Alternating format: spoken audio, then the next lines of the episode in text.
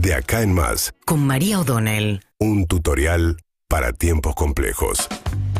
Bueno, a las 9 de la mañana, Silvina Batakis, la ministra de Economía, va a presentar medidas eh, que estuvo trabajando el fin de semana con Alberto Fernández. Estuvieron reunidos ayer más de tres horas en la Quinta Olivos, pasando una secuencia que en apenas hace una semana, también en Olivos, el presidente deliberaba con su equipo de colaboradores más cercanos respecto de qué hacer a partir de la renuncia de Martín Guzmán, ¿no? Y ese fue un momento de inflexión en el cual primero Alberto Fernández han ido trascendiendo a lo largo de los días más este, intimidades de lo que fueron esas horas en Olivos, cuando Alberto Fernández, digamos el sábado, mientras hablaba Cristina Fernández de Kirchner, se produce la renuncia que Martín Guzmán publica en Twitter. Hay toda una discusión acerca de cuánto aviso le dio o no a Guzmán, que Guzmán llamó por teléfono a Vitovelo, secretario general de la presidencia, que Vitovelo no le atendió el teléfono, dice Vitovelo porque estaba hablando por teléfono, pero que después lo llamó, y que entonces Guzmán le mandó el texto de la renuncia a Alberto Fernández, que estaba comiendo, y que entonces Alberto Fernández le dijo no lo hagas, diciéndole no renuncies. Bueno, y hay toda una especie de discusión que se está dando también un poco a través de los medios, a través de, entre Martín Guzmán y Alberto Fernández respecto de cuánto preaviso le dio o no Guzmán a Alberto Fernández. Eh, Cristina Fernández de Kirchner en su última aparición le pegó durísimo a Guzmán, diciendo con todo lo que el presidente eh, se jugó por Guzmán y por defenderlo, su renuncia fue un acto de supina y responsabilidad. En efecto, en un contexto muy complejo, recién nos venía contando la economista Marina Alpoyeto, había empezado una corrida de salir de los bonos y de tratar de desprenderse de pesos lo máximo posible. Se habían anunciado las mayores restricciones a las importaciones, cosa que también genera mucha incertidumbre, y a eso se suma la renuncia a Guzmán. Se encuentra bastante solo el fin de semana pasado, no este, el anterior, Alberto Fernández en Olivos, de eso decía que empezaron a trascender más cosas, un sábado a la noche muy dramático, con un Alberto Fernández que se resistía terminantemente a levantar el teléfono y a llamar a Cristina Kirchner. Cristina Kirchner diciéndole, estoy acá, que me llame. Alberto Fernández que no llamaba, no llamaba. Sus colaboradores más cercanos que se pelean con Alberto Fernández y le dicen, no tenés la espalda para romper ahora con Cristina Kirchner. La ruptura era llamar a Sergio Chodos, que es el representante argentino ante el Fondo Monetario, y ser el ministro de Economía, justo Sergio Chodos.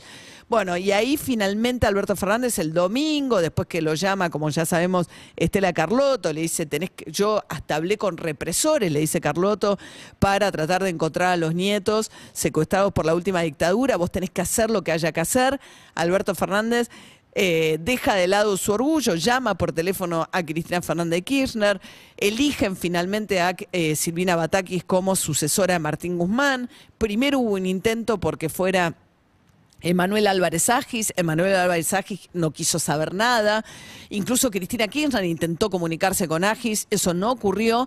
Y finalmente termina aceptando, como decía recién Marina del Polleto, la silla caliente, la silla eléctrica Silvina Batakis, que había sido la ministra de, eh, de Economía de Daniel Scioli en la provincia de Buenos Aires. Inicialmente muchos medios plantean que es un triunfo la cámpora, la verdad que no es así, no es alguien que, como decía recién también Dalpolleto, represente un giro a la izquierda, de hecho lo primero que hace cuando asume es vamos a respetar las metas fiscales del acuerdo con el Fondo Monetario pero a lo largo de toda una semana no hizo anuncios que realmente eh, hicieran pie en darle credibilidad. Bueno, asumió el domingo, se enteró el domingo, tampoco es un reproche a Silvina Batakis.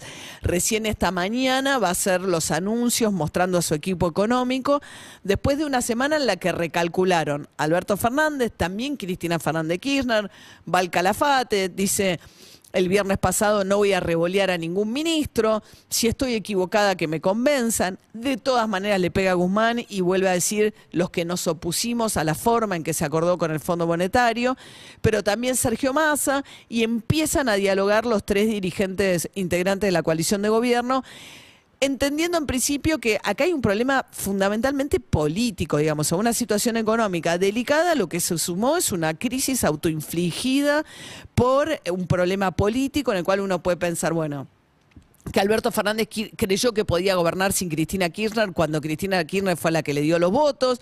Otro podría pensar que Cristina Kirchner no ha hecho más que boicotear a Alberto Fernández permanentemente criticando públicamente y además a través de los funcionarios que le responden a ella y que boicotean desde adentro aquellas políticas que Cristina Kirchner se opone.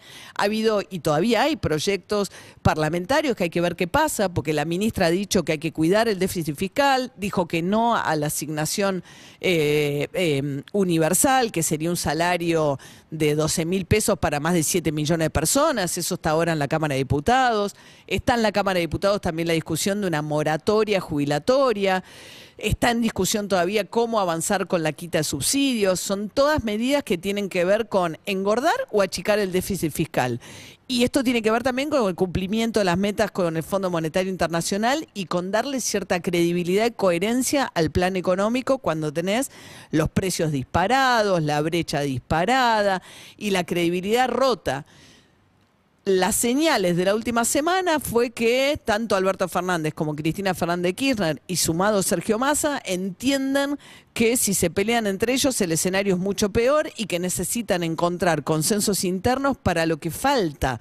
Y falta mucho, un año y medio por delante es un montón. Por eso también los escenarios a los que Alberto Fernández dijo que eran de desestabilización y de fake news, de gente que hablaba de la posibilidad de una renuncia, algo que en algún momento gritó Alberto Fernández hace dos fines de semana en Olivo, diciendo, bueno, renuncio y arréglense con esto. Y uno piensa, ¿qué pasaría si agarra a Cristina Fernández Kirchner el poder? ¿Se incendiaría el país por lo que representa en términos de temor de los mercados, etcétera. Cristina Fernández Kirchner, ¿qué quiere? ¿Imaginaría ella un escenario así? ¿Es mejor o peor para Cristina Kirchner un escenario de esas características? ¿Perder su capital político con Alberto Fernández o jugársela toda? Bueno, pareciera ser que ahora todos han llegado mínimamente a un acuerdo que lo que mejor pueden hacer es tratar de buscar algunos acuerdos básicos para gobernar el año y medio que resta, que es un montón es un montón, un año y medio, y sobre todo con el tema inflacionario, los números de la, nos decía recién eh, mi harina del polleto que con lo que está pasando con los precios en el mes de julio, con lo que pasó, ya estamos en un, escenario anualizado de inflación del 100%. Hay que ver qué pasa en julio, pero es por supuesto, muy difícil que los salarios acompañen eso, que le ganen en la inflación. Es una situación muy, muy delicada en una situación en la que Alberto Fernández dijo que hay desestabilización, que por supuesto que hay intereses creados que uno puede ver y observar con claridad, pero todo depende básicamente hoy de ellos también, de que den señales de cohesión y de coherencia interna que permitan generar un mínimo de confianza hacia adelante. Seguimos en Instagram y Twitter.